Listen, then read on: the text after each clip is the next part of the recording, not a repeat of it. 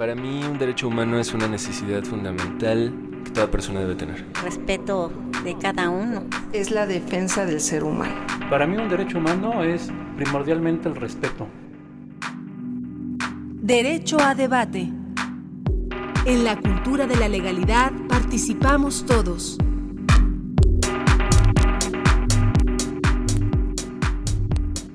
Bien, eh, muy buenos días. Eh, el día de hoy estamos en Derecho a Debate, en la cultura de la legalidad participamos todos.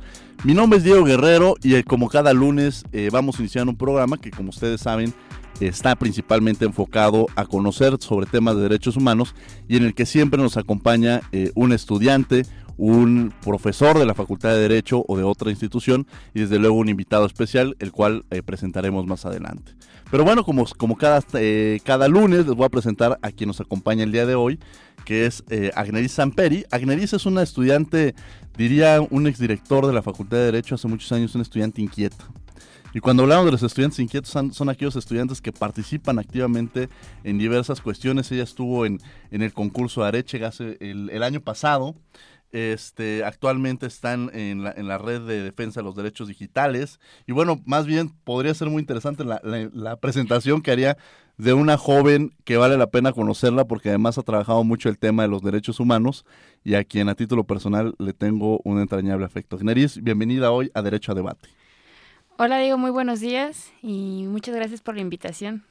No, al contrario. Y bueno, también nos acompaña un académico eh, especialista en derechos humanos que ha tenido, eh, ha sido consultor, actualmente es maestro eh, de tiempo completo en la Facultad de Derecho de la Universidad Nacional Autónoma de México y a quien también ha trabajado mucho el tema de los derechos humanos, ahora desde la parte académica. Ricardo, un placer que estés el día de hoy con nosotros. Muy buenos días, Diego, a ti a todo tu auditorio, y a los colegas de la, de la mesa.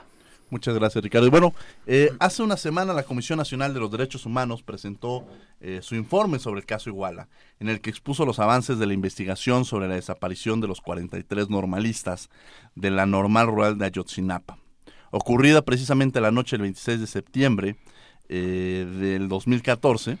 Pero en esta ocasión se centró principalmente la investigación sobre el homicidio de Julio César Mondragón Fontés. Y bueno, de este informe hablaremos más adelante, el día de hoy, que estará con nosotros el maestro José Larreta, que lo presentaré en un par de minutos. Pero antes de, antes de que les presente a nuestro invitado, escuchemos qué pasó en la semana en la materia de derechos humanos. Estos son tus derechos en breve. Escuchemos. Tus derechos en breve. Tomando en cuenta la posición en que se encontraron las ropas que vestía Julio César Mondragón Fontes, y la disposición de las lesiones en todo su cuerpo. Criminalísticamente se establece que realizó maniobras de defensa, lucha y forcejeo contra sus victimarios durante la sujeción, sometimiento y agresión. Hasta antes de la emisión de este dictamen no se había establecido la mecánica de los hechos. La Comisión Nacional de los Derechos Humanos aclara técnica y científicamente las contradicciones y resuelve las controversias sobre las causas de la muerte del normalista Julio César Mondragón Fontes y de la ausencia de piel en su rostro y cuello. La dictaminación de la CNDH aborda aspectos fundamentales que no fueron considerados en las peritaciones oficiales ni en las del equipo argentino de antropología forense y del grupo interdisciplinario de expertos independientes. La causa de la muerte fue traumatismo cráneoencefálico y no disparo de arma de fuego en la cabeza, como lo sugería el perito del Grupo Interdisciplinario de Expertos Independientes. Se observa y propone a la Procuraduría General de la República una profunda investigación de los hechos en los que la CNDH ha evidenciado que Julio César Mondragón fue denigrado, afectado en su seguridad personal, privado de la libertad, ostensiblemente dañado en su integridad física y privado del derecho a la vida. La CNDH reitera su solidaridad y apoyo a los familiares de Julio César Mondragón Fontes y dará seguimiento a las acciones que las autoridades lleven a cabo. En otro asunto, la CNDH emitió el informe 3 Diagonal 2016 sobre lugares de detención e internamiento que dependen del gobierno del estado de Michoacán de Ocampo. La Comisión Nacional de los Derechos Humanos, en ejercicio de las facultades conferidas como Mecanismo Nacional de Prevención de la Tortura, llevó a cabo las visitas respectivas a lugares de detención que dependen del Poder Ejecutivo de esa entidad federativa para examinar desde su ingreso y durante el tiempo que permanecen las personas privadas de la libertad, el trato y las condiciones de detención, emitiendo como resultado de estas visitas el informe 3 Diagonal 2016. Durante la supervisión se verificaron las condiciones de estancia, lo que permitió evaluar el respeto a los derechos fundamentales de los adultos y de los menores de edad visitados, observando todo aquello relacionado con el trato humano y digno, la legalidad y la seguridad jurídica, la protección de la salud y la integridad personal. El objetivo, pues, estoy cierto de ello, será pues intercambiar conocimientos, experiencias sobre cómo impedir la violación de los derechos fundamentales de las personas privadas de su libertad, prevenir la tortura y prevenir los malos tratos. La realización de este encuentro es una muestra. Por otro lado, fue inaugurado el primer encuentro internacional, Mecanismos Nacionales de Prevención de la Tortura, con la participación de 12 países de Iberoamérica. En el acto inaugural, el presidente de la Comisión Nacional de los Derechos Humanos, Luis Raúl González Pérez, destacó que la respuesta que los estados den en materia de prevención y erradicación de la tortura, así como en el fincamiento de responsabilidades para terminar con la impunidad, podrá decirse entonces que hay compromiso por los derechos humanos. La Comisión Nacional de los Derechos Humanos emitió la recomendación 32 diagonal 16, dirigida al gobernador constitucional del estado de Aguascalientes, Carlos Lozano de la Torre, por violaciones a los derechos a la protección de la salud e integridad personal de una mujer en el Centro de Salud Norias de Ojo Caliente y el Hospital de la Mujer, dependientes de la Secretaría de Salud de esa entidad federativa. Este organismo nacional evidenció negligencia de dos médicos del Centro de Salud Norias de Ojo Caliente por actos y omisiones que impidieron garantizar con efectividad el derecho a la protección a la salud y salvaguardar la salud reproductiva. La CNDH recomienda al gobernador de Aguascalientes se repare el daño ocasionado a la víctima con el pago de una indemnización y se le proporcione atención médica y psicológica por personal profesional especializado de forma continua hasta que alcance la sanación física, psíquica y emocional. Venimos a exigir que ya basta. Ya estamos hasta aquí de desaparecidos. Eh, ya son muchos, no son 43, no son 5, somos más, ¿sí?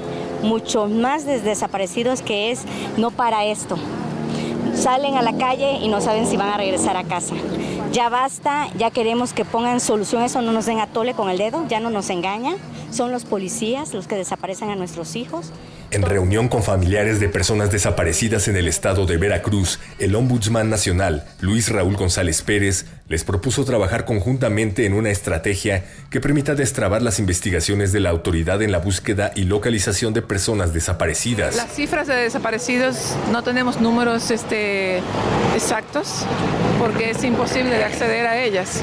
Por la razón de que mucha gente no denuncia y de las denuncias que se ponen, no todas se suben al sistema. De hecho, bueno, no hay ningún sistema. Tras escuchar nuevos testimonios de familiares de personas desaparecidas pertenecientes al colectivo Solecito de Veracruz, les expresó su solidaridad y les dijo que se abrirán expedientes con sus casos. Por último, la Comisión Nacional de los Derechos Humanos recibió hoy la queja interpuesta por integrantes de la Confederación Patronal de la República Mexicana, Coparmex, encabezados por su presidente Gustavo de Hoyos Walter, relacionada con la probable violación a los derechos fundamentales de la población derivada del conflicto magisterial. En ella señalan que las movilizaciones magisteriales en Oaxaca, Guerrero, Chiapas y la Ciudad de México principalmente han ocasionado afectaciones económicas graves y se traducen en un problema cada vez mayor para la vida cotidiana de las personas y la actividad empresarial.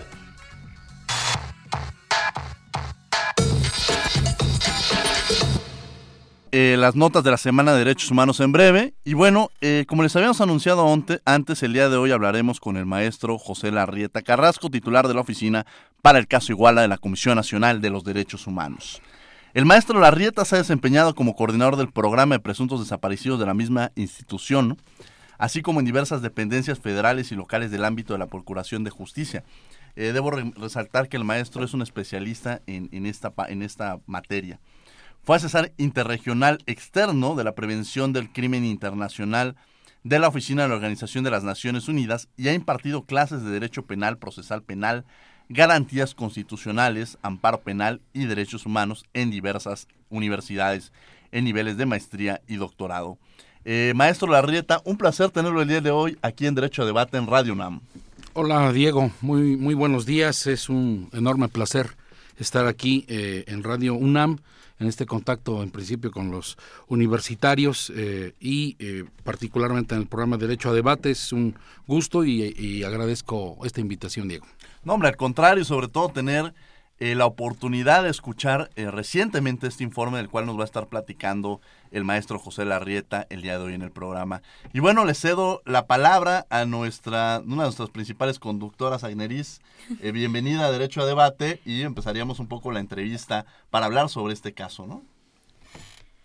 Sí, bueno, resulta bastante interesante el informe que acaba de sacar la Comisión Nacional de Derechos Humanos, en el cual se determina que la causa de muerte de julio fue principalmente por las lesiones que se sufrieron en el área, eh, en el área eh, craneal, facial, por así decirlo. Y también causó bastante mm, controversia el hecho de que los forenses que se encargaron de la investigación de la CNDH determinaron que no que el área, la dermis que cubre la cara, no fue un desollamiento como presumiblemente se había estado manejando por eh, la Procuraduría del Estado de Guerrero o un arma de fuego, como lo había dicho el grupo de expertos, sino que fue a causa de la fauna que se dio. Entonces, no sé si nos podría explicar más al respecto de cómo se llegó a esa determinación. Que quizá para, para nuestro auditorio me gustaría un poco que el maestro nos explicara eh, entrando ahora sí de la parte, ¿qué es, cómo es, el, el en términos generales, el caso Iguala, que además tiene una gran relevancia de haberse generado como una problemática quizá vista municipal, después se volvió estatal, después se volvió federal, hasta verla como un tema a nivel internacional que la Comisión Nacional de Derechos Humanos le dio la importancia que debía y una de las primeras decisiones que tomó el presidente fue designar esta oficina. ¿Qué es el caso igual a maestro José Larrieta? Y que desde luego ahorita me gustaría que nos contestara lo que nos hace la pregunta Agneris, ¿no? Con muchísimo gusto, claro. Yo creo que sí sería importante dar un contexto general de lo que ha sido la atención eh, al caso Iguala dentro de la Comisión Nacional de los Derechos Humanos. Recordarán todos que estos hechos se dan desafortunadamente el día 26 y 27 de septiembre de 2014 justamente en Iguala. Y eh, el propio día 27 la Comisión Nacional de los Derechos Humanos en la gestión pasada eh, hay un despliegue importante de visitadores adjuntos hacia esos lugares, empieza a atender el caso. en octubre se eleva esta atención por parte de la CNDH como un caso de violaciones graves a los derechos humanos. En un principio, eh, desde luego, eh, quien toma conocimiento de los hechos es la Procuraduría del Estado de Guerrero, ahora Fiscalía del Estado, y eh, días posteriores a los hechos, el gobierno federal toma la decisión de atraer, a, ejercer su facultad de atracción y atraer el caso hacia la federación y ahí es donde lo tenemos. Sin embargo, ahí hay que acotar algo. Eh, todavía en estos momentos que estamos hablando, una parte del caso, la relativa específicamente a seis homicidios, entre los cuales se encuentra justamente del caso que me preguntaban de, Julio César Mondragón Fontes, el caso de ese homicidio sigue siendo el conocimiento del, del, fuero común, que ahí, ya explicaré más adelante, la CNH ha estado pugnando porque ese caso se lleva a la federación por aspectos de continencia de la causa y para que las decisiones que se toman sean uniformes en el caso. Posterior a ello, viene la nueva administración eh, del licenciado Luis González Pérez como nuevo ombudsman y para el día 16 de, de eh, noviembre de 2014, pues hay un pronunciamiento del presidente de la comisión, su primer discurso, y desde luego eh, uno de los aspectos más importantes que trata en ese discurso es la atención que va a, va a darle él específicamente al caso Iguala en, la, en la CNDH. y, y no pasó ni siquiera este, bueno, un mes pasa para que se dé a conocer públicamente que la decisión que él toma es de crear una oficina especial para atender este caso, por justamente lo que decías, Diego, de ser un caso de relevancia extrema, que ha tenido incluso hasta ese impacto internacional, pero además lo que el presidente de la CNH quería es que este asunto en su atención no se diluyera en los tantos asuntos tan trascendentes y tan importantes que hay en la CNDH y quería darle una atención específica, que además es un caso que así lo requiere, es el asunto de los asuntos, en mi experiencia y, seguramente en, general en el país, de un eh, volumen, de una profundidad y de una exhaustividad que se ha dado en la investigación por varias instancias y entonces requería una atención especial. Nosotros, eh, al hacernos cargo de esta oficina a partir del 18 de diciembre, creamos un grupo eh, de, trabajo conformado por dos, eh, digamos, dos partes fundamentales. La primera de todos, quienes habían tenido ya la atención original del caso desde que surgió, desde el 26-27 de septiembre, y este pudimos eh, de, todas las áreas de la CNDH pudimos hacer un equipo que pudiera atender de mejor manera y desde luego el área pericial era una parte muy importante, como ahora se ha visto, porque ha sido fundamental para las conclusiones que se han dado a conocer justamente el, en los tres informes que hemos dado, pero particularmente en el último que fue el pasado lunes de hace ocho días. Luego, pues, eh, de las investigaciones que se practican, el día 23 de julio, ya vamos a tener un año del año 2015, la CNH es un primer pronunciamiento en donde habla en general de toda la investigación y en donde eh, da a conocer todas las cuestiones que detecta, plantea 32 observaciones y, propuestas, 26 a la Procuraduría de la República, 3 a la Comisión Ejecutiva de Atención a Víctimas, también hace algunas a la Fiscalía del Estado y al municipio de Iguala. Y ahí se plantea una serie de cuestiones de donde nosotros hemos pensado que de desarrollarse esas investigaciones y de resolverse esa serie de planteamientos que están ahí, yo creo que estaríamos dando pasos muy francos a conocer qué es lo que pasó en igual ese 26 y 27 de septiembre de 2014. Seguimos nosotros con nuestras propias eh, investigaciones, eh, en, eh, analizando el expediente. El nuestro es un expediente copioso que a este momento debe tener muchos más de 200 tomos. El 14 de abril pasado, eh, de nueva cuenta, eh, la CNH rinde un informe y en ese caso en particular habla sobre la posibilidad de que los, un grupo de los estudiantes de los 43, un grupo de ellos no eh, hubiese sido sustraído como originalmente se había dicho en las informaciones oficiales a partir de del bloqueo del que son objeto los estudiantes ahí en la calle Juan N. Álvarez y Periférico en Iguala, que se había señalado que se habían, habían sido sustraídos del tercer camión, de esos tres que iban en caravana, pero después las investigaciones fueron señalando que había una gran posibilidad de que eh, de esos 43 no todos hayan sido de ese tercer camión. Y como ocurrió, como lo pudimos informar, pareciera que hay indicios suficientes para pensar que en un autobús que se había adelantado esa caravana y que corría hacia Chilpancingo, en el tramo que da precisamente enfrente del Palacio de Justicia de Iguala, fue interceptado por policías, en este caso por policía de Iguala, pero después la intervención de policía de, de Huitzuco, y ahí al parecer se llevaron entre 15 a 20 estudiantes. Y ahí hablábamos de la eh, posible participación de un par de, de policías federales, y ahí fuimos muy enfáticos en decir, estamos hablando de dos agentes de policía en particular, no estamos hablando ni siquiera de ese sector o de esa corporación, mucho menos de, de toda la, la dependencia ni de la Comisión de Seguridad ni de la Comisión eh, de, Policía Federal. Simplemente hay dos elementos que hay indicios de que se puede eh, presumir su, participación en esos hechos, junto con la policía de Huitzuco, que no había sido señalada ya con tanta precisión. Y después de ello, ese fue el, el informe 2 que dimos, y este último que dimos el pasado lunes, en donde específicamente, como ya se señalaba, eh, quisimos informar sobre el resultado de nuestras investigaciones en torno al fallecimiento, pérdida de la vida de Julio César Mondragón Fontes en aquellos trágicos hechos. Ese es más o menos el panorama muy general de todo lo que se ha venido haciendo en la CNDH y si me permites, Diego, quisiera pasar a contestar un poco la pregunta que se me formuló al principio. Bueno, hay que puntualizar algo y quisiera precisar algunos puntos. Primero, decir claramente que la causa de la muerte, la causa del fallecimiento de Julio César Mondragón Fontes fue un, un traumatismo cranoencefálico, en donde se utilizó algún objeto contundente. Traumatismo cranoencefálico significa que hubo una lesión grave a nivel del cráneo y eso fue lo que produjo la muerte. Ahí hay una explicación médica que dimos en el informe. Y en ese momento se descarta que su fallecimiento se haya debido a la producción de un disparo de arma de fuego en su rostro.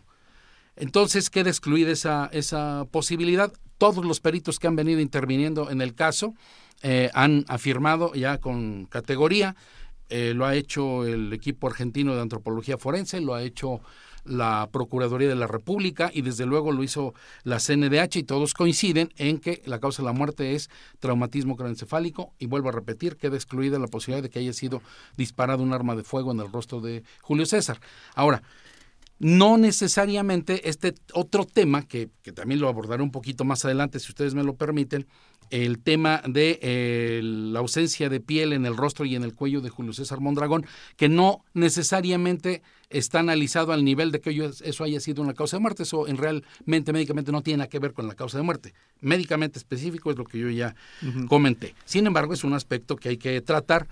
Pero yo antes que meterme a ese tema, yo quisiera hacer un, un señalamiento en específico, o varios señalamientos en específico. Este eh, particular de la causa de la muerte, pero también señalar que de las peritaciones que se han practicado por parte de, los, eh, de la CNDH, se ha determinado que Julio César Mondragón Fontes fue policontundido.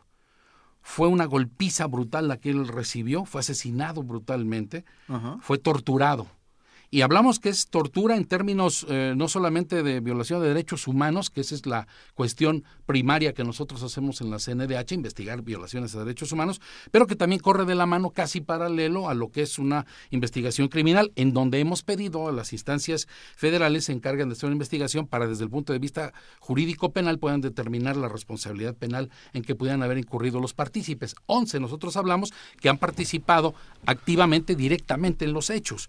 Pero sí es importante hacer este señalamiento de que desde el punto de vista de los derechos humanos, sin duda, el caso de Julio César Mondragón Fontes es un caso de tortura y que fue asesinado brutalmente. Imagina, Diego, imaginen ustedes, quienes nos escuchan, que tal fue la golpiza que le fracturaron eh, los ocho huesos del cráneo. Le fracturaron 13 de los 14 huesos que, se conforma, que conforma la estructura ósea de la cara. Y eso, desde luego, pues produjo un, grave, eh, eh, una grave situación en su humanidad. Eh, fue policontundido, fue agredido por diversos sujetos, él trató de defenderse, imposible defenderse contra un número mayor de, de individuos. Y aquí yo quisiera señalar una serie de coincidencias que tiene eh, que tenemos en la CNDH con las instancias eh, diversas que han participado en las investigaciones, porque se ha hablado mucho que ha habido polémica, que ha habido este, puntos controvertidos, y no, yo lo que creo es que hay sumas muchas coincidencias y acaso una sola divergencia, que es en un aspecto muy particular, muy pequeño, que tiene que ver con lo de eh, la ausencia de piel en el rostro. ¿Cuáles son las coincidencias en general, después de haber hecho este resumen rápido de cuáles eran las cuestiones relevantes sobre el homicidio de Julio César Mondragón Fontes? Yo diría, primero, la coincidencia es en la causa de la muerte que ya le dijimos, ¿no? Todos dicen que es eh, traumatismo craneoencefálico y que no hubo disparo de arma de fuego. Dos, hay otra coincidencia enorme en que hay eh, multiplicidad de lesiones en todo el cuerpo de Julio César Mondragón. Todos lo han dicho, todos los peritos de todas las dependencias lo han dicho. Que también se han detectado deficiencias en el eh, en las investigaciones primeras, en los dictámenes periciales que se dieron en la Procuraduría del Estado, también todos hemos dicho que hay esa serie de deficiencias, que incluso de ahí es donde surge, ahorita entrando al tema de lo del rostro. ¿Quiénes serían todos? Todos estoy hablando de todos los que han intervenido, porque eh, han eh, intervenido desde el principio la Procuraduría del Estado, donde habla ahí de un edema de la necropsia que se le practica el propio 27 de septiembre a Julio César, el médico forense habla de que hay un edema cerebral. Ahí el, error sería, digamos, que el edema es una consecuencia del traumatismo, pero eh, finalmente no hay una divergencia sustancial en eso, por eso pensamos que es lo mismo. Pero los otros que coinciden en estos puntos que estoy tratando de destacar es el Grupo Argentino de Antropólogos Forenses, el Grupo Pericial de la Procuraduría de la República y el Grupo Pericial de la Comisión Nacional de Derechos Humanos. Incluso, yo diría que en el caso particular del eh, eh, experto consultado por el GIEI, por el Grupo Interdisciplinario de Expertos Independientes, que piden la opinión de un médico forense, en este caso de Francisco Echeverria Gamilondo, que fue quien eh, originalmente dijo que había ahí un traumatismo craneoencefálico, solo que él dijo que había que descartar la posibilidad de que hubiera un disparo de arma de fuego en el rostro, porque había una lesión por ahí que parecía un orificio, pero no era otra cosa más que la fragmentación de los huesos de la cara, que daba ocasión a que pudiera haber una interpretación. Entonces, lo que sugirió aquel perito fue que había que descartarlo, no aseguraba que fuera un disparo de arma de fuego. pero él también hablaba de un traumatismo craneoencefálico. Entonces la otra eh, eh, mm, coincidencia que hay decía sobre el tema de las lesiones múltiples en el cuerpo. Todas las dependencias y todas las instancias que han tomado parte en esto, todos señalan que hubo muchas eh, lesiones. Así lo hace el EAF, que es el grupo ah, de antropólogos argentinos, así lo hace la Procuraduría de la República, también lo hizo en su momento la Procuraduría del Estado, también lo señala el experto consultado por el GIEI y desde luego también lo hace la CNDH. Nada más que a diferencia de todos ellos, en la CNDH, con las facultades que le corresponden, sí llega a determinar la eh, tortura. Y decía yo hace rato, eh, para redondear un poco lo que señalaba sobre la tortura, que hablamos de tortura en términos de violación de derechos humanos porque desde luego se ha acreditado presuntamente la participación de servidores públicos. Y recordemos que en las formas de participación criminal se puede participar en un hecho de muchas maneras, no necesariamente tiene que estar en el lugar de los hechos para eh, que se les pueda acusar de un, de un, hecho delictivo. Pero en el caso particular de esos 11 que la CNDH ha dicho que han participado en, en estos hechos, uno de ellos era servidor público y pertenecía a el área de policía y seguridad pública del municipio de, de Iguala. Ese es en parte por lo que se afirma que hay tortura y hay coincidencia en que hay lesiones. Decía que también hay coincidencia en que se detectan deficiencias en los dictámenes originales de la Procu del Estado, porque eh, lo dice el EAF, lo dice la PGR, lo dice la CNDH. Y luego, un punto importante, también hay coincidencia de todos, de todos los que he mencionado. Otra vez vuelvo a decir, de los argentinos, de la PGR, de la CNDH, de la Proco del Estado, de el propio eh, experto consultado por el GIEI, que hay intrusión de la fauna en la ausencia de piel del rostro de Julio César. Todos dicen que hay intrusión de la fauna. La divergencia, y aquí vendría la única divergencia que, que hay entre la CNDH y algunos, solo algunos de los de quienes intervienen, en este caso en, con PGR y no tanto con el grupo argentino, ahorita explicaré por qué. La divergencia estriba simplemente en que, por ejemplo, la, el grupo argentino, después de que ellos hacen junto con nosotros un análisis de toda la evidencia, de todas las pruebas que hay en el expediente, pero además, recordarán hace ratito que dije que cuando el experto español eh, consultado por el GIEI dice que hay que descartar el disparo de arma de fuego, lo que hace el GIEI es proponerle a la familia que se pueda pedir una autorización al, a los tribunales donde se lleve el caso de Julio César Mondragón Fontes para que pueda ser exhumado y posteriormente hacer la segunda necropsia. Nosotros ya para ese momento veníamos perfilando una dictaminación porque teníamos elementos para dar una opinión. Nos sirvió la necropsia porque nos permitió estar presentes como observadores, no como observadores en el sentido eh, coloquial, sino observadores en términos de derechos humanos significa estar ahí para con las facultades y fe pública que tiene eh, los visitadores adjuntos puedan estar ahí y dar fe y constatar la serie de hechos que se eh, verifican en torno a una investigación de derechos humanos. Y aquí en este caso nuestros peritos tuvieron acceso pleno a todos los órganos que pudieron eh, verse en, el, en, la segunda necropsia y desde luego analizar directamente todo el bagaje probatorio que estaba agregado al expediente. De manera tal que cuando se propone esta segunda necropsia, eh, por parte de, de, los del GIEI y de los padres en la petición al tribunal, el tribunal la autoriza, nosotros vamos a la exhumación, la CNH, también vamos a la, a la, a la necropsia, segunda necropsia, y de la necropsia surgen elementos que nos permiten confirmar lo que nosotros ya veníamos trabajando. Después de ello, lo que hacemos es dictaminar, como nosotros teníamos ya un avance importante en esta investigación, no costó trabajo, esto fue la necropsia eh, al parecer por el 4 de noviembre de 2015, para el 8 de febrero de 2016 la CNH estaba perfectamente lista con su dictaminación. Eh, lo que hicimos fue emitir un dictamen pericial, es un dictamen pericial en materia médico forense y criminalística, que esta es una diferencia que hay con todas las demás otras dictaminaciones, con todas. La CNDH es la única que hace un una investigación tan profunda que no se limite exclusivamente al tema específico de la medicina forense, sino que va más amplio al tema criminalístico. Ahí es una combinación de todos esos elementos que le permite arribar a las conclusiones que dimos a conocer la semana pasada. Es así pues que, eh, lo que lo que hicimos eh, después de informar a los padres, a, que, a, los, a los familiares aquel, en aquel febrero, esto fue alrededor del 25 de, de, febrero. Lo hicimos así porque a días antes habían sido ya inhumados de nueva cuenta, después de la segunda necropsia, los restos de Julio César. Creímos prudente y decente poder eh, respetar esa serie de derechos que le asisten a las víctimas y por eso los llamamos, platicamos con ellos, les dijimos que teníamos nuestras conclusiones, las escucharon atentamente, les mostramos toda la evidencia que teníamos. Fuimos muy, eh, particularmente muy eh, escrupulosos y detallistas en todo lo que explicamos, y nos pidió la familia en aquel momento que pudiéramos nosotros reservar públicamente la información que teníamos, hasta en tanto los peritos de eh, argentinos y también los peritos de la PGR podían dictaminar. Ellos siguieron trabajando y cuando por abril ya había algún, de alguna manera eh, indicios de que ellos tenían eh, próximas sus conclusiones, la CNH empezó a procurar una serie de reuniones con ellos, estuvimos discutiendo en varias reuniones con una gran apertura, hay que decirlo, discusiones científicas, técnicas, médico-legales, criminalísticas, jurídicas, y entonces se pudieron ahí más o menos ir viendo y analizando el caso, ¿no? Y es a partir de ahí que se dan las conclusiones por cada una de las dependencias y por cada una de las instancias que intervienen, y el día 29 de eh, de junio es que hay una reunión en donde van los padres y ya tiene su oportunidad el,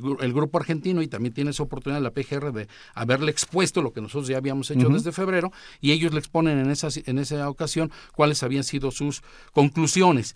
Y entonces ahí es donde se destacan en esa reunión todas estas coincidencias de las que he hablado y también se habló de esa divergencia de la que ahorita me he ido, pero de filito, diciendo todo esto porque me quiero centrar ya al último en este punto, que a mí me parecería en lo particular, digamos que de lo menos relevante, desde luego que es muy importante y es una cuestión brutal lo que ocurrió sobre el tema del retiro de la piel del rostro que de Julio quizá yo, yo preguntaría un poco más adelante y que nos explicaras también cuál es la, la, importancia de entender por qué esta investigación y, haber hecho un informe así. Eh, Ricardo, eh, te, cedería el micrófono eh, acompañándome en la conducción Ricardo Ortega, maestro de la Facultad de Derecho. pues muy importante y muy interesante lo que nos ha dicho el licenciado Larrieta. creo yo que el caso Ayotzinapa es un caso particularmente complejo. Y es un caso además en donde, por desgracia, el reconocimiento al derecho a la verdad es quizá uno de los reclamos que han estado presentes desde el inicio de los lamentables sucesos eh, ocurridos en, en, Iguala.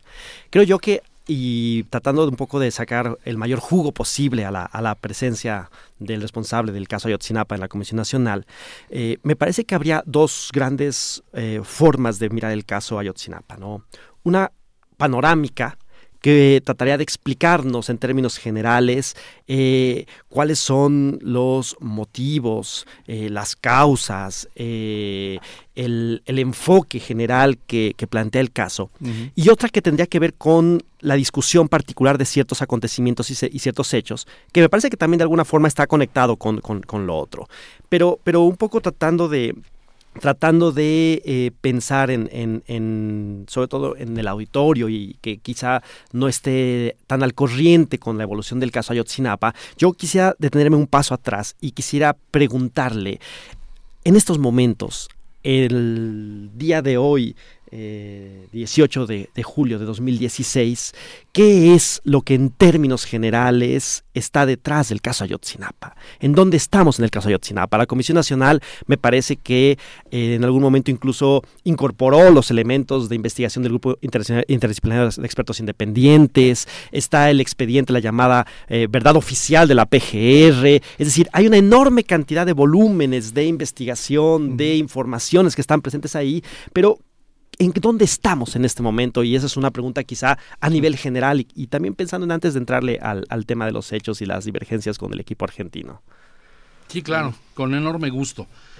Eh, traté de dar eh, originalmente un panorama así muy, muy general de lo que es la atención del caso Iguala en la, en la CNDH. Y desde luego que en lo que nosotros hemos eh, practicado, en lo que hemos investigado, pues una una materia de análisis, desde luego es el propio expediente que ha generado tanto la Procuraduría General de Justicia del Estado de Guerrero de aquel entonces, hoy Fiscalía General, como también todo el material jurídico que generó en sus propias averiguaciones la Procuraduría de la República. Entonces, esas son nuestra primer materia de investigación, pero también nosotros mismos hemos desarrollado investigaciones particulares con las facultades que tiene la CNDH y ha practicado esas investigaciones, los visitores adjuntos han practicado enormes y muchas este, entrevistas en cada una de los eh, aspectos a investigar, de las investigaciones focalizadas para determinados aspectos de derechos humanos. Y en efecto, eh, nosotros eh, interactuamos muchísimo con el grupo interdisciplinario de expertos independientes. Eh, en los dos informes que ellos dan, uno el 6 de septiembre de 2015, otro que fue en, abril, el último que rindieron ya para dar por concluida su, su intervención en este asunto y de haber concluido este pues el convenio que se había signado entre el Estado mexicano con eh, la Comisión Interamericana de Derechos Humanos y lo que dijo la CNDH en ambos eh, momentos fue que esa serie de recomendaciones y propuestas que hacía el grupo interdisciplinario, todas aquellas que consideraba, considerara viables sobre la investigación, desde luego que iban a ser incorporadas y han sido incorporadas. De hecho, están incorporadas para hacer eh, también de nuestra parte un seguimiento específico sobre ellas. Pero debo anotar algo, ¿eh? Eh, de esta serie de, de, propuestas y de líneas de investigación que hizo el GIEI, eh, encontramos enormidades de, coincidencias con la CNDH. Muchos de los planteamientos que nosotros hicimos desde el 23 de julio, ellos los reiteraron el 6 de septiembre posterior. Muchas de las cosas que nosotros dijimos el 14 de abril en el tema de lo que nosotros conocemos como el puente del Chipote que está enfrente del Palacio de Justicia sobre la posible eh, el posible destino de los estudiantes hacia Huitzuco, muchas de las cosas que dijimos las también las retoman ellos y las las reiteran. Incluso cuando se reapertura su segunda intervención eh, eh, su segunda etapa, sus segundos seis meses en, el, en, el, en la investigación del caso, eh, hacen una serie de planteamientos y también ahí encontramos más de 20 coincidencias en, en las cosas que ellos tenían que hacer. Entonces, caminábamos por el mismo rumbo. Entonces ha sido un intercambio importante y por eso hemos dicho, toda esa serie de observaciones propuestas las hemos incorporado nosotros. Ahora, hay que hacer una evaluación así muy en general. quizá ahí le preguntaría a Agneris que, que ocupara el micrófono para eh, seguir en esta misma línea de, entender la amplitud de, lo, de lo que representa este caso y también recordar lo que está diciendo ahorita el maestro, que los primeros que salieron en presentar estos informes fue a veces se, menciona que, que, la comisión retomó los, los diversos documentos que presentaban otras instancias, pero más bien también valdría la pena retomar que la comisión fue de los primeros que salió y más bien estas otras instancias fueron las que estuvieron también retomando elementos que tomó la CNDH. Eh, mi, mi estimada colega universitaria. Bueno, vino a mencionar Ricardo que este es un tema que ha cobrado tal relevancia a nivel nacional e internacional que ahora el derecho a la verdad y el derecho a conocerlo, todo lo que ha sucedido y todo, bueno, todo lo que está circunscrito alrededor del caso Ayotzinapa, pues no solo, ya no solo es materia de interés para los familiares de las víctimas, sino para, a nivel internacional, para todas las personas que están siguiendo de cerca el caso. Y también yo encuentro de particular interés que varios de los detenidos han denunciado que se han sufrido casos de tortura. Entonces sería importante saber cómo afectan estas declaraciones a las investigaciones y en sí mismo cómo afecta a la investigación que se pueda realizar, porque realmente la tortura no es, no es aceptada bajo ninguna circunstancia. Entonces, vamos a regresar ahorita con el maestro, pero vamos a una pausa para escuchar eh, una de las cápsulas que tenemos dentro de nuestro programa Derecho a Debate y el día de hoy eh, Armando Hernández Cruz nos hablará sobre el artículo segundo constitucional y volvemos a la segunda parte de esta mesa. Comuníquense a través de nuestras redes sociales, en Facebook estamos en Derecho a Debate, en Twitter estamos en arroba Derecho a Debate. Y aprovechamos también para hacer un comercial la próxima semana, continuaremos eh, con la mesa que tuvimos hace un par de, hace dos semanas, eh, con, hace una semana, perdón, con jóvenes estudiantes, eh, simpatizantes con diversos partidos políticos, e incluso saludamos también que esté, nos acompaña en la mesa José Luis Gallegos, que se nos adelantó, pero la próxima semana también estará con nosotros, junto con Rodrigo Miranda del PAN, con Luis Ángel Jacome del PRI y con Marla del Partido Morena. Pero bueno, no se vayan, vamos a escuchar esta cápsula de Armando Hernández de, eh, de Tu mano con tus derechos. Regresamos. De la mano con tus derechos humanos.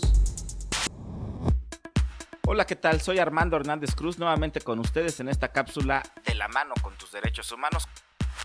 Hoy toca el turno de análisis al artículo segundo constitucional que establece los derechos de los pueblos y comunidades indígenas. Este se trata de un derecho social, un derecho del cual son usuarios exclusivamente las personas que pertenecen a este grupo o sector social. El artículo 2 constitucional se divide en dos apartados. El apartado A regula los derechos como pueblos y comunidades asentados en un territorio específico y entre estos se encuentran el derecho a decidir sus propias formas internas de convivencia y organización social, el derecho a aplicar sus propios sistemas normativos, a elegir a sus representantes de acuerdo con sus sistemas de usos y costumbres o acceder plenamente a la jurisdicción del Estado.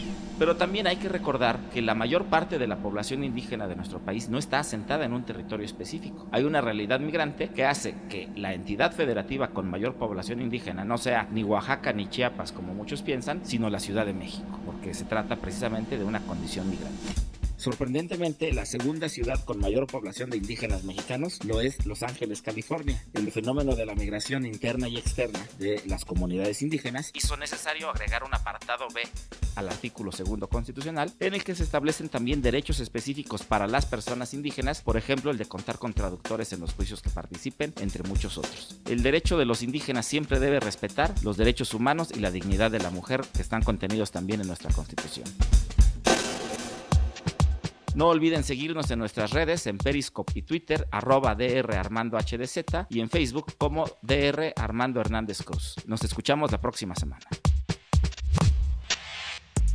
De la mano con tus derechos humanos. Bien, esto fue de la mano con tus derechos humanos con Armando Hernández, quien nos habló sobre el artículo segundo constitucional y a quien le agradecemos, como siempre, sus eh, valiosas intervenciones en este programa Derecho a Debate. Bueno, tenemos dos preguntas y continuando principalmente con la que nos había hecho Ricardo Ortega, que nos acompaña el día de hoy en la mesa, junto con eh, Agneris, estudiante de la Facultad de Derecho, y le recordamos que tenemos en la mesa también al maestro José Larrieta, quien es responsable del caso Iguala y quien está hablando sobre el caso en su contexto general, pero también sobre la reciente informe que presentó la Comisión Nacional de Derechos Humanos el pasado lunes en donde nos dan nuevos elementos para poder entenderlo. Y teníamos dos preguntas en la mesa, eh, maestro José Larrieta. Eh, le pediríamos que eh, nos pudiera ampliar sobre los comentarios que estaba haciendo. Claro, con muchísimo gusto, Diego. Y digamos, de lo que decía el maestro Ricardo, hay una investigación muy grande que hace la PGR. dije en la parte inicial que esta, este caso había planteado una investigación de las más profundas y grandes que se han hecho en el país. Si caso podía yo señalarte y que también me tocó participar fue en la investigación del homicidio de Luis Donaldo Colosio, que también fue una investigación muy amplia, muy profunda. Y eh, esto hay que decirlo. Pero también hay que señalar que hay más de 130 detenidos en el caso. O sea, ha habido actividad de parte del gobierno para hacer detenciones. Desde luego hacen falta varios detenidos. En el caso particular que informamos la semana pasada, estamos hablando de que hubo 11 partícipes directos en los hechos. Seis de esos están ya detenidos. Faltan que detengan a cinco, que son los que estamos proponiendo a la Procuraduría que investigue. Pero también dijimos que había que investigar a quienes están en este momento siendo procesados por los del delito de homicidio en contra de Julio César Mondragón Fontes, que también sean investigados por el tema de la, de la tortura. Entonces sí hay una, una investigación importante por parte de la, de la Procuraduría y habría que señalar aquí, eh, pasando por ejemplo al tema que dice Agneri sobre, el eh, sobre si lo que se ha dicho de los detenidos que si habían sido o no dentro de las investigaciones que practicaron las instancias oficiales objeto de tortura.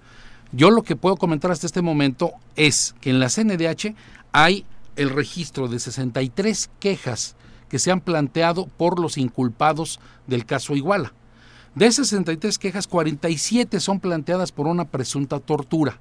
Las investigaciones que está haciendo la CNDH en relación con este tema son igualmente muy, muy eh, profundas y se ha aplicado en todos esos casos el protocolo de Estambul, que es el instrumento específico para la determinación de si en un caso existió o no tortura.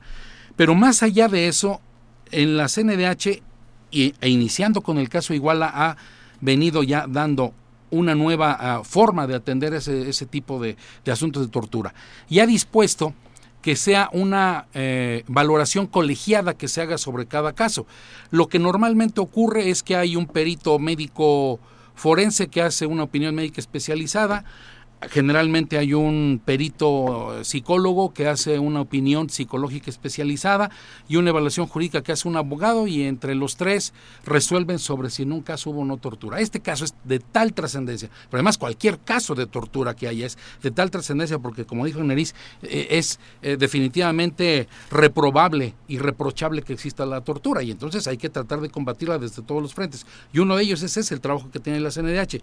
Y en este caso en particular decía, lo que se ha venido haciendo es un trabajo colegiado y no solamente nos quedamos con esos proyectos de opiniones médicas especializadas y médico especializadas, psicológicas especializadas, sino también se ha incorporado a, un equipo, se ha creado un equipo pericial y jurídico que eh, los proyectos son sometidos a la consideración y a la discusión colegiada. Entonces hay amplias discusiones que permiten, desde luego, arribar a conclusiones mucho mayor eh, con mayor soporte técnico y jurídico. Pero esto también uno debe entender que hay, ah, para hacer esos análisis se requiere de eh, información y esa información le es requerida a las instancias que tienen que ver con el caso. En este momento puedo decir, eh, relacionado con la Procuraduría, pues porque es la instancia que practica las investigaciones. Pero también cuando estas eh, personas son ingresadas ya a los centros de reclusión hay que pedir información sobre cómo fueron recibidos esos detenidos en, en, los centros de reclusión, porque también de ahí deriva información importante que tiene que ser evaluada por las instancias de la CNDH. Y también, desde luego, eh, practicaron la detención, sea la policía, sea Marina, sea el ejército, sea la policía local, cualquier instancia que haya intervenido tendrá que también rendir información, eh, cumplir con los requerimientos de información que ha dado la CNH. Y todo eso nos sirve pues para conformar nuestros expedientes y en el caso particular sobre estos 63 casos quejas sobre tortura, sobre eh, eh, maltratos en la detención o bien sobre una detención ilegal, pues son asuntos que se están analizando todavía en la CNDH y cuando nosotros tengamos, después de agotar todo este procedimiento que he descrito de manera muy genérica, pues estaremos dando las conclusiones que tengan que ver con el particular. Que esperaríamos que también nos, nos las compartiera en, en este segundo, en este cuarto precisamente informe que estaría presentando eh, la Comisión Nacional eh, de los Derechos Humanos. Eh, Ricardo, siguiendo con esta parte de la entrevista. Sí, me, me, parece que esto, que esto, que esto es muy importante. quizá, quizá valdría la pena. Eh, a, mí, a mí pensando en el estado, el estado que actualmente tiene el caso Iguala y pensando en, en qué significa, por ejemplo, la existencia de una multiplicidad de, expedientes de investigación. Por ejemplo, yo decía la verdad histórica en la PGR, el expediente eh, desarrollado por el grupo interdisciplinario de expertos independientes, el expediente de la Comisión Nacional. Eh, ¿Qué tanto la existencia de tantas de tantos procesos de investigación puede fragmentar en algunos casos la verdad, puede generar discusiones que lejos de generarle a las víctimas la sensación de que se está avanzando en la recuperación de la verdad histórica, ¿qué tanto esa multiplicidad de expedientes pueden llegar a fragmentar esa oportunidad de alcanzar la verdad. ¿Y cuál sería el mensaje de la Comisión Nacional respecto a, la al, al, actuar de la Comisión Nacional en el contexto de todas las investigaciones que están abiertas, ¿no? Es complementaria la acción de la comisión, este, está pensada desde una perspectiva donde eh, abona este, o complementa este, investigación adicional. Creo que también sería importante que las personas que escuchan el programa pudieran comprender exactamente desde dónde es de dónde actúa la comisión. Y les cederé ahorita el, micrófono a Gneris y luego pasaré eh, con el maestro para seguir en este contexto de las preguntas, ¿no? Bueno, siguiendo la, eh, la pregunta de Ricardo, también se habla de que existen tantas, eh, tantas fragmentaciones, tantas investigaciones separadas, que se está haciendo una revictimización hacia, bueno, los familiares consideran que es una revictimización innecesaria. Y con esto me refiero a que se han hecho alrededor, y corríjame por favor si me equivoco, de dos exhumaciones al cuerpo de Julio César.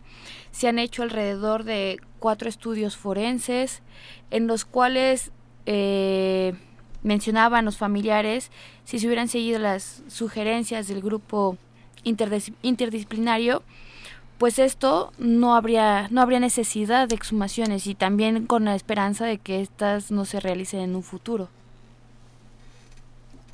Muy bien.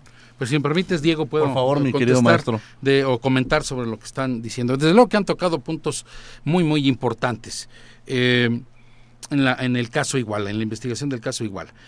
Eh, hay cuatro ejes fundamentales sobre los cuales eh, se rige la actuación de la CNDH, en el caso Iguala y seguramente en los demás casos que atiende. Uno, lo que buscamos es garantizarle a las víctimas y de ahí, como decía Agneris hace rato, también para los demás, a quienes nos asisten ese derecho, que es el derecho a la verdad. La CNDH practica sus investigaciones en el marco de las violaciones a derechos humanos, que desde luego decía hace rato, podrían correr casi paralelas a las investigaciones criminales que hace la Procuraduría, porque es un mismo hecho y entonces hay muchos momentos en que se empatan, pero la CNH no pierde el enfoque de establecer eh, que sus investigaciones tienen que ver en la materia de violación de derechos humanos. Y en ese sentido, los cuatro ejes de que rige su actuación, el primero de ellos es, decía, eh, buscar el derecho a la verdad para garantizárselo a las víctimas. Segundo, que tiene que ver con el acceso a la justicia, porque conociendo la verdad, pues va a haber justicia, van a ser eh, sancionados quienes son los culpables de esto. Pero también, al propio tiempo, habrá que buscar la reparación integral del daño a las víctimas, que es uno de los tres ejes que, que tiene eh, en visión la, CNDH en su actuación, porque es importante reparar el, daño a, las víctimas. En cualquier eh, violación de derechos humanos lo es, y más en este caso. Y luego, el cuarto eje, que es justamente buscar que el Estado mexicano otorgue garantías de no repetición, de que actos tan deleznables como los que ocurrieron en Iguala nunca más vuelvan a repetirse. Eso es lo que busca la CNDH en sus, en sus actuaciones. Entonces, sí hay una investigación que hace la CNDH por violaciones a, sus, a los derechos humanos, que se rige bajo esos cuatro ejes. Aquí yo quisiera eh, comentar sobre este tema de, la, de lo que se señalaba, que si había una verdad histórica, este, de lo que se ha venido manejando sobre las investigaciones que hace la Procuraduría de la República. La verdad es una, la verdad hay que encontrarla y ese es por lo que dije hace ratito, la actuación de la CNH está encaminada a que todos encontremos la. Creo que todos tenemos derecho de, de, saber qué es lo que ocurrió el 26 y 27 de septiembre en, en Iguala. Y desde luego que esa investigación de la Procuraduría ha sido cuestionada y para el auditorio, para quienes nos escuchan, pues eh, básicamente eh, las investigaciones originales eh, oficiales de la Procuraduría decían que 43 jóvenes habían sido sustraídos del tercer camión que yo había señalado, las investigaciones han demostrado que muy posiblemente también fueron sustraídos no solo de ese tercer camión, sino de otro que dijimos en el informe del 14 de abril y que posiblemente eh, del, del, autobús 1531 detenido enfrente del puente del Chipote ahí en Iguala, frente al Palacio de Justicia, y que posiblemente su destino haya sido eh, Huitzuco o quizá un paso, cuando menos en la ruta de desaparición Huitzuco y a lo mejor el destino que ha señalado la Procuraduría. Fue lo que mencionaron en, eh, de lo que se presentó, perdón, en abril, ¿no? Exactamente, fue en abril, ese fue, en esa fue la, la temática. Y la, el principal cuestionamiento que ha habido para la Procuraduría es relacionado con el destino de los estudiantes.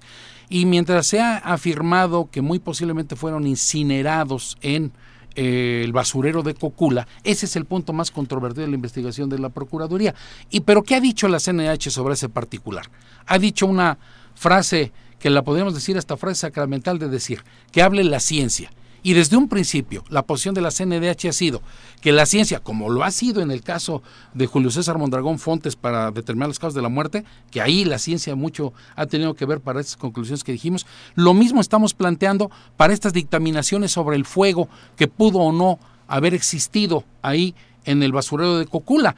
Y entonces hay que dejar hablar a los expertos, hay que dejar que la ciencia auxilie y ayude a las investigaciones de, violaciones a derechos humanos, pero que también ayude a las violaciones a... Eh, eh, perdón, ayude a las investigaciones criminales que practica la, la Procuraduría. Y desde luego, en tanto eh, permitamos que la ciencia nos auxilie, mayor certeza y mayor solidez habrá en las investigaciones, tanto en las oficiales como en las particulares que practica la, la CNDH. Ahora bien, eh, eh, Agneritz había eh, comentó sobre un punto en particular sobre las investigaciones fragmentadas. Aquí hay, hay, que señalar algo. La CNDH primero que nadie, desde el 23 de julio del año pasado, planteó en una de sus observaciones y propuestas a la PGR y se le dijo, Procuraduría de la República, ese asunto que todavía está en la Fiscalía del Estado y que tiene que ver con los homicidios de las seis personas eh, que ocurrieron ese 26 y 27 de septiembre, esos seis homicidios, tres de ellos de los estudiantes de, la normal de Ayotzinapa, esa investigación que todavía sigue en el fuero común, lo que tienes que hacer es, por conexidad, que se acumulen a las causas federales. Y eso, aun a pesar de que tiene un año que hicimos esa observación y propuesta, a este momento no se ha hecho todavía. El GIEI, en particular, no planteó esto. Posteriormente, el 6 de septiembre, lo que plantea el GIEI es que las causas criminales que estaban en materia federal en varios tribunales se fueran al propio a un solo tribunal, que las conocieran en una sola causa. Solo que ahí el Tribunal Federal, que conoce del caso en Tamaulipas, dijo, no puedo acumular todos en un solo expediente. Sí voy a, a recibir y voy a tener todas las causas, pero separadas. Y ese es uno de las acciones que se realizaron, pero eso es distinto a lo que nosotros decimos, porque el caso Iguala sigue fragmentado, pero por lo que hace a estos homicidios y lesionados, seis homicidios y que siguen siendo el conocimiento del Foro Común. Nos quedan eh, pocos minutos, yo le pediría eh, a Ricardo en manera de conclusión también nos diera algunos comentarios, eh, posteriormente a Agneris y cerraría con el maestro para también despedirnos del programa. Ricardo. Claro, creo que se han puesto sobre la mesa temas de la mayor importancia y que han estado presentes en muchas de las recomendaciones que no solamente el GIEI, sino que entiendo también la propia Comisión Nacional han dado sobre el caso Iguala, ¿no? Una de estas quizá atraviese por la importancia de la, de la recuperación de la verdad histórica y que esto me parece que atraviesa por que la verdad pueda llegar a conocerse a través de investigaciones diligentes, emprendidas, este, con, la, con, la, con la diligencia que es necesaria para ello. ¿no? Creo que hay otro, otro punto que el maestro Larrieta toca que me parece muy importante y es el papel que la ciencia debería jugar en las investigaciones en México. Creo que esta es una de las observaciones que incluso compartirían con el grupo interdisciplinario de expertos independientes, en donde justo, por ejemplo, el grupo señalaba que la existencia de tantos casos de tortura en México tenía que ver en buena medida con privilegiar las confesionales sobre la contrastación de prueba científica. Y creo que el esfuerzo sobre, sobre prueba científica, tal y como lo ha planteado el maestro Larrieta, es fundamental para poder alcanzar la verdad histórica de los acontecimientos. Y una tercera cuestión que, que me parece que es fundamental es eh, las posibilidades de éxito en las investigaciones en el caso Iguala, de alguna forma es una deuda con la sociedad mexicana, es una deuda no solamente con los familiares de las víctimas, sino también nos permitirá de alguna forma entender en qué medida existen fallas estructurales en el ámbito del Estado respecto a la participación de agentes del Estado en la Comisión de Violaciones a Derechos Humanos y en los graves problemas que enfrenta México en materia de investigación diligente de violaciones a derechos humanos. Gracias, Ricardo. Eh, Agneris, tenemos prácticamente unos eh, un minuto, menos de un minuto nada más para algunos comentarios, perdón.